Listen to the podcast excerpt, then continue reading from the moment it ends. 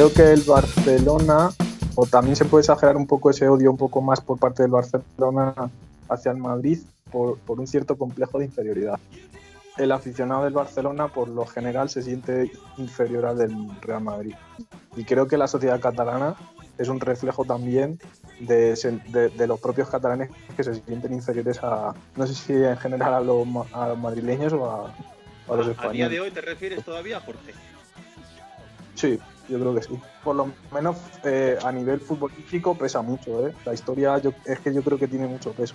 Aunque a lo mejor en los últimos 25 años sí se ha igualado un poco la lucha, pero creo que eh, todavía está muy latente ese peso. Pues por ejemplo de, pues te hablo de las Copas de Europa, el tener 13 Copas de Europa del Madrid, 5 el Barça, el haber vivido estos años, por ejemplo, de Messi, que se supone que, que el Barça tenía que acercarse bastante y ver cómo el Madrid ha sido capaz de, volver a, resurgir y, seguir manteniendo la distancia.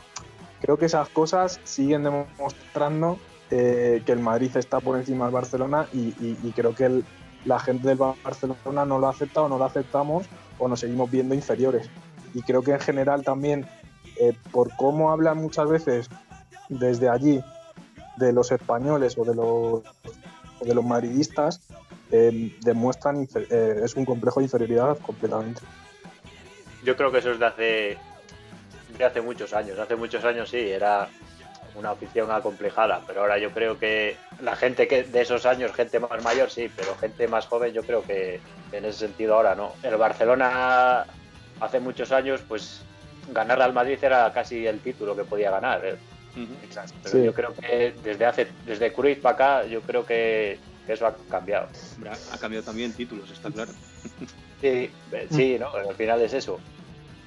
Mm, A ver, yo por ejemplo es que no sé, yo como madrileño no me siento ni superior ni inferior a nadie. O sea, quiero decir, no, no creo que yo por ser el hecho de ser madrileño sea mejor que un andaluz y peor que un vasco. O no, yo creo que hay que mirar a las personas. No sé, no sé eh, de verdad ese complejo que puede tener, lo, o lo que estaba hablando Jorge, eh, parte de la sociedad catalana que lo puede tener, no lo sé. ¿eh? Mm, Yo creo que, y, eh, sinceramente, vivimos en un país en el que no, no creo que, que un gallego tenga que sentirse, a ver, un gallego o un extremeño, el extremeño querrá que le pongan ya un tren en condiciones en Extremadura, pero no creo que se tenga que sentir ni inferior ni superior a un valenciano o a un castellano. O sea, quiero decir, todos estos complejos y estas historias yo creo que las puedo igual, son temas que igual ya podíamos ir superando porque no, no creo que sea algo que esté latente. Oye, hay veces que hay países en los que sí que hay una zona que es más rica que otra, incluso que, que puede hasta despreciar a la otra parte, pero no creo que aquí tengamos esa, esa situación y yo creo que sería bueno para todos que, que, nos pusiéramos en un plano más o menos de igualdad y en cuanto a,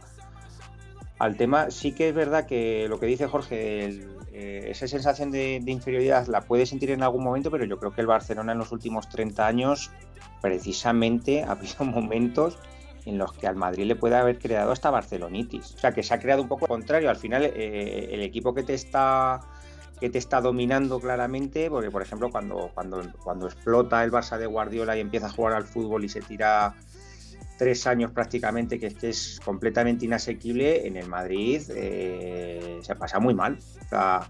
El Madrid tiene ahí unos momentos muy duros, que son los momentos en los que, bueno, pues esa liga de primera liga de Guardiola, que, que el Madrid es capaz de hacer 17 partidos, casi una vuelta entera remontándole puntos al Barcelona, pero que llega el día del Bernabéu y se produce el 2-6 y te das cuenta de la diferencia sideral que hay en ese momento entre, entre los dos equipos, que era algo que estaba un poco como latente, pero bueno, esa resistencia a la derrota que tiene el Madrid, ese, ese competir hasta el final, le lleva a llegar a, a, a cuatro puntos, a ponerse 1-0, incluso en ese partido, delante, pero claro, luego al final pues impone un equipo que, que, que, estaba empezando a convertirse en lo que luego, luego ha sido que, que hizo un trienio impresionante, ¿no?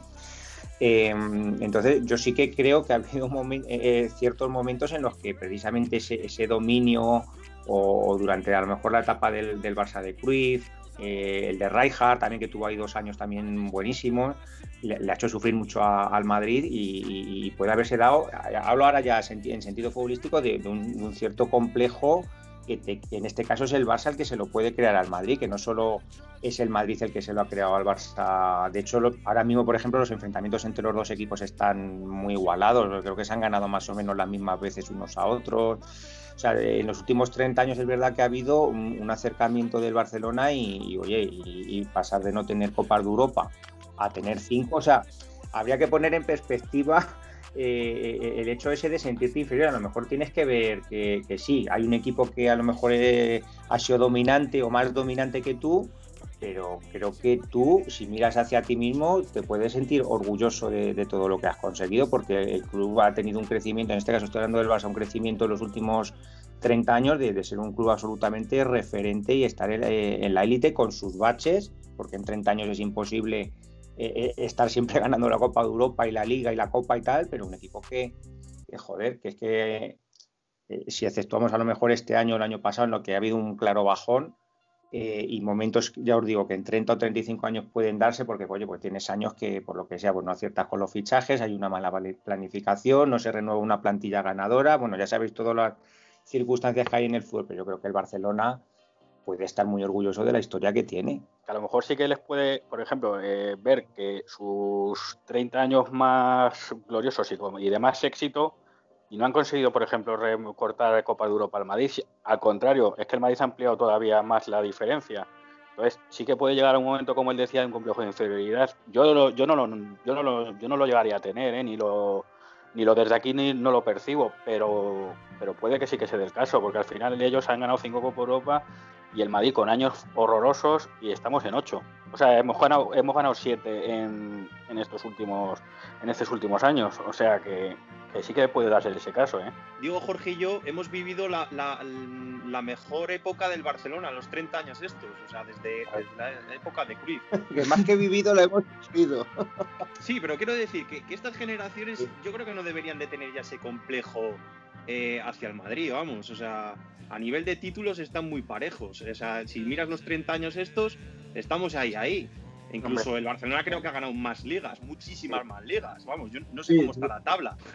La diferencia la ha recortado más en las ligas, ahí sí, pero, pero creo que por, por los equipos y la, o sea, por las plantillas que ha tenido el Barcelona en, en, estos últimos años y por lo que no sé si se nos ha vendido o, se, o, hemos visto de que parecía que el Barcelona dominaba el juego, tal, no sé qué, creo que al final esa diferencia en título no, sé, no, no es tan grande como podía o, o queríamos. No, a ver, querer obviamente siempre queremos más pero creo que podía haber sido más grande de, la, de, lo que ha sido. Pues en los últimos, por ejemplo, en los últimos seis años ha ganado cuatro Copas de Europa. Eh, cuando tienes la época eh, post-Cruyff y antes de Rijkaard, que el Barça está cinco años sin ganar nada, el Madrid sin ganar ligas tampoco, que la estaban ganando el Depor, bueno, el Madrid pescaba alguna, pero te gana tres Copas de Europa. Es a lo que voy, que creo que el Barça necesita estar muy, muy, muy bien para ganar títulos y el Madrid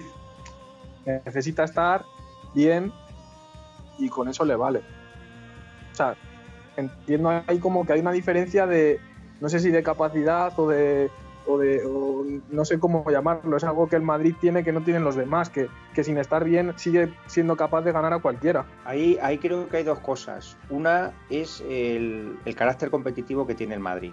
Que, es un equipo inasequible al desaliento, que no acepta la derrota, que, que te está aguantando hasta el final, evidentemente. Tiene partidos que no se enteran. O sea, estamos, yo estoy hablando a nivel general y que incluso no le, como estás diciendo tú, Jorge, no le hace falta tener una gran plantilla, un gran equipo para incluso para haber ganado Copas de Europa, como puede ser, por ejemplo, la octava, que, es uno de los casos para, estudiar, para estudiarse, porque como puede decir un equipo que está muerto eh, es capaz de levantarse y hacer los partidos suficientemente buenos para eliminar al subcampeón del año anterior, al campeón y al Valencia que iba hasta de favorito en la final. Yo iba en el tren a, yo fui a, a París a ver la final y yo iba en el tren eh, con valencianos y tal y el ambiente que se respiraba de los aficionados del Valencia era de euforia porque se veían que se llevaban la Copa Europa. Mm. Y claro, nosotros, nosotros nos miramos y entre la gente del Madrid decíamos, eh, nosotros ya hemos estado aquí varias veces, estos no.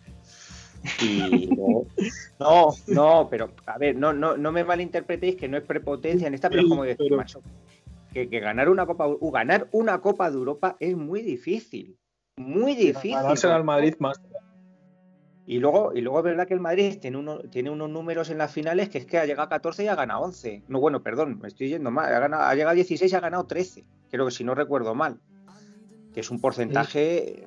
Ese día, ese día fue el que miró, ese día fue el que miró Fernando Redondo a Mendieta, le miró de arriba abajo, le volvió a mirar, se dio la vuelta y dijo, tranquilos chicos, que la Barbie está temblando. ya está, a tomar por culo. Ya es que no tenían ni que haber salido al campo.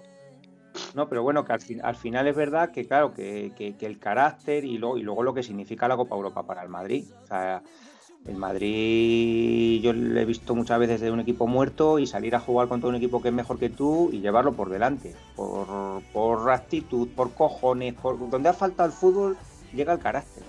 Y es verdad que es un equipo y luego tiene sus tiene fracasos europeos como muchos y, y, el que más, porque muchas veces seguramente pues nos han metido cinco, pero no el Milán es aquí el Hamburgo, los alemanes cada vez que íbamos a Alemania nos metían cuatro o cinco goles.